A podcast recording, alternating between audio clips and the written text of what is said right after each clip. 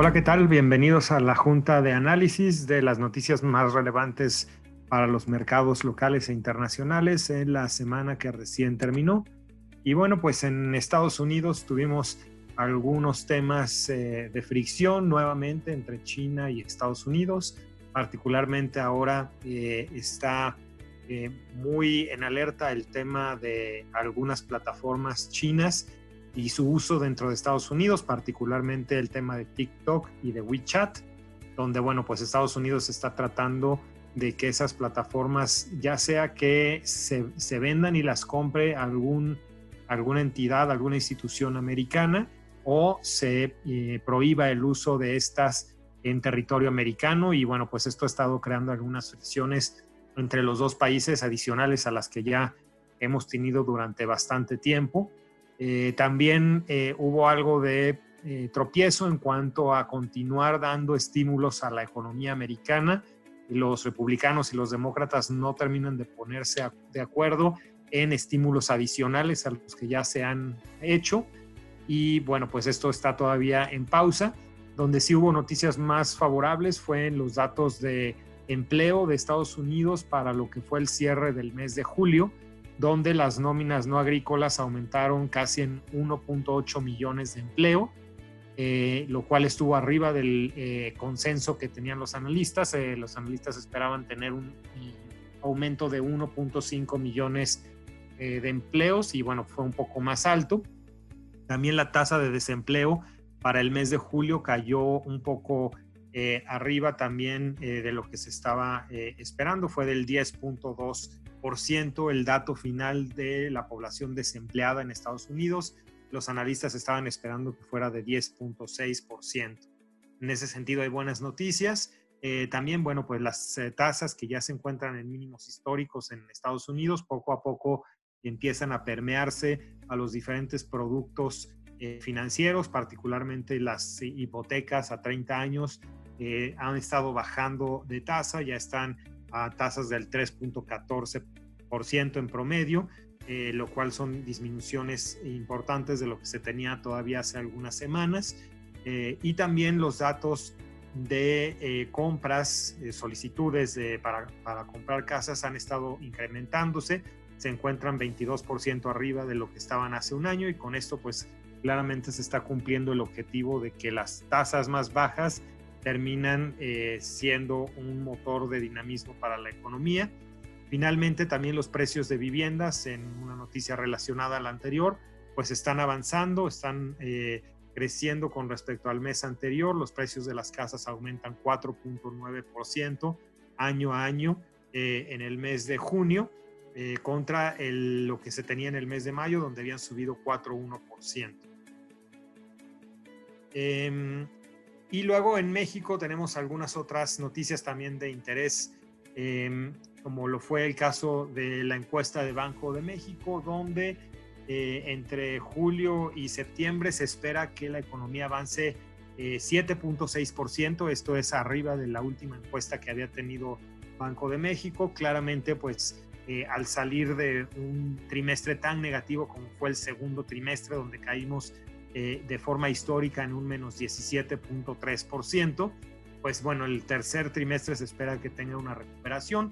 Eh, será una recuperación pues claramente con respecto a una base muy, muy afectada que fue la del segundo trimestre. Si se da estos números, pues va a ser el primer trimestre donde tengamos un avance desde em, el, 2019, donde pues prácticamente eh, todos los, los trimestres estuvimos en caída.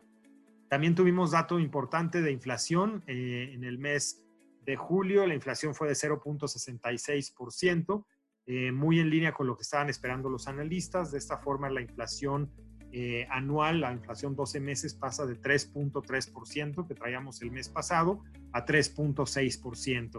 Y la inflación subyacente, que es la que elimina algunos productos con posicionamiento de precios por parte del gobierno o algunos temas de estacionalidad, pasa a estar en 3.9%. Tuvimos también datos de la inversión fija bruta que sigue disminuyendo en términos reales eh, otro mes más. Eh, en el mes de mayo cae 4.5%. Y bueno, ya en el anual es una caída del menos 38.4%.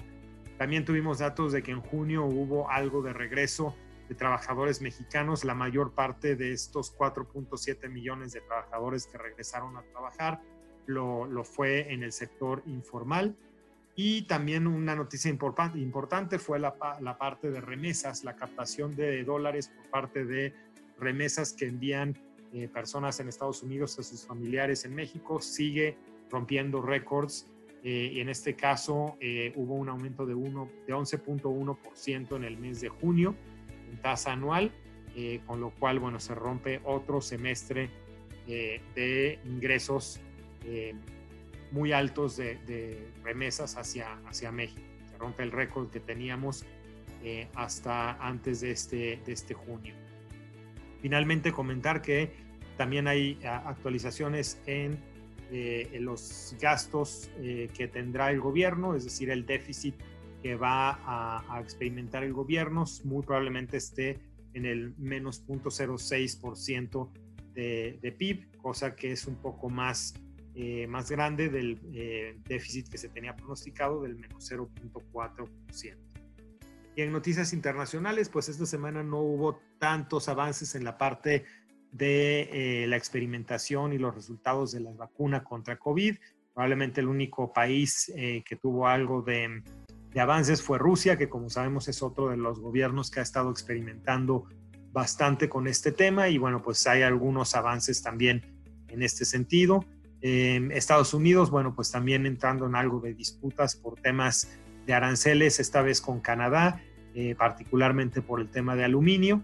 Eh, y la, Organización Mundial de la Salud, pues nuevamente hablando de que hay que ser cautos con las expectativas que se están centrando en las vacunas y en los remedios que se están experimentando para COVID-19. Alertan que pues lo que termine por salir eh, al mercado no necesariamente va a ser una vacuna que a todo mundo le venga bien o, o, pueda efectivamente ya eh, deshacernos de la, de la enfermedad, sino que pues probablemente lo que vamos a tener son vacunas que sirvan en algunos casos, pero en otros no, y hay que ser en ese sentido cautos con eh, las expectativas que se están eh, sembrando en el desarrollo de las vacunas. En cuanto a mercados, la parte de mercado de capitales, pues muy positiva a lo largo de prácticamente todo el mundo. En el caso de Estados Unidos, el S&P 500 sube 2.45%, eh, quedando, en un nivel de 3.351 puntos. Eh, acá, bueno, pues ya estamos prácticamente en la recta final de la temporada de reportes trimestrales de las empresas, donde en general los reportes siguen siendo bajos, pero por lo menos un poco arriba de las expectativas que tenían los analistas y con eso, pues el mercado sigue em, premiando sobre todo a algunas empresas del sector eh, tecnológico. Eh, aunque también ya en otros sectores se empieza a ver un avance debido de nuevo pues a los datos en general positivos de forma macroeconómica que, hemos estado viendo, particularmente los temas de empleo que ya comentamos. Aquí en México también tuvimos un IPC subiendo casi 2.7%, eh, quedando arriba de los 38 mil puntos. Acá también ya, bueno, aquí tuvimos ya todas las empresas eh, reportando el, segundo trimestre. En general, como lo comentábamos la semana pasada, la mitad de las empresas más o menos tuvieron reportes arriba de lo esperado. Esta semana, pues algunas empresas muy particulares teniendo dinámicas importantes. En el caso de Televisa, eh, aumentando pues por los comentarios que ha habido de que utilizarán plataformas eh, de televisión para todo el tema de educación y escuelas de, los niños en el siguiente periodo escolar. También varias eh, empresas mineras favoreciéndose de forma importante como Peñoles, como Grupo México, también ante el repunte que ha tenido algunos de, estos materiales, particularmente el oro y la plata, el oro estando ya en máximos históricos de precio, eh, la plata también en máximos de bastantes años, ante esta eh, demanda que hay por estos metales que se está dando en un momento en que los dólares de Estados Unidos empiezan a ser relegados por otro tipo de eh, monedas o en este caso de materias primas refugio. En el caso de Europa, también una buena semana para el Eurostock 50, con un incremento del 2.47%. En este sentido también tenemos eh, varias empresas, tanto del sector minero, industrial e inclusive de comercio, que han estado superando las expectativas de reportes eh, trimestrales y en ese sentido pues el mercado sigue premiando a, las empresas europeas. Y finalmente en Asia también una semana positiva, el MSCI Asia subiendo casi 1.5% en la, en la semana, pues también obviamente seguimos lo que comentamos, mucha tensión entre Estados Unidos y China, pero esto está muy centrado en algunas acciones eh, del sector tecnológico. Eh, mientras tanto, el resto de la región pues sigue teniendo ya un franco crecimiento económico y en ese sentido el mercado pues sigue premiando. En el mercado de divisas, pues el peso sigue en este rango que hemos marcado ya desde hace varios meses, entre 22 y 23 pesos por dólar. La semana pasada estábamos más hacia la parte baja de este rango, en 22 pesos por dólar. Esta semana nos movemos hacia la parte media del rango, en 22.5 eh, pesos por dólar. En ese sentido, bueno, pensamos que el rango seguirá vigente hacia adelante. Y en cuanto a mercado de deuda, bueno, pues tuvimos disminuciones otra vez en la subasta de CETES de 28 días, bajando 17 puntos base, em, quedando la tasa de 28 días en 4.63%. Esto ante la expectativa de que Banco de México sí va a poder hacer una reducción de tasas en su reunión de esta semana. La parte más de largo plazo, pues también tiene disminuciones entre 10 y 5 puntos base, sobre todo en, las, en los nodos de dos años, de tres años, y con eso, bueno, sigue el mercado eh, tratando de adelantarse a estas disminuciones que Banco de México seguirá haciendo eh, durante eh, este, es lo que queda de este año. Particularmente en el 13 de agosto vamos a tener esta decisión de Banco de México, donde se esperaría que redujera 50 puntos base. Eh, la siguiente reducción probablemente vendría en los meses de septiembre o de octubre.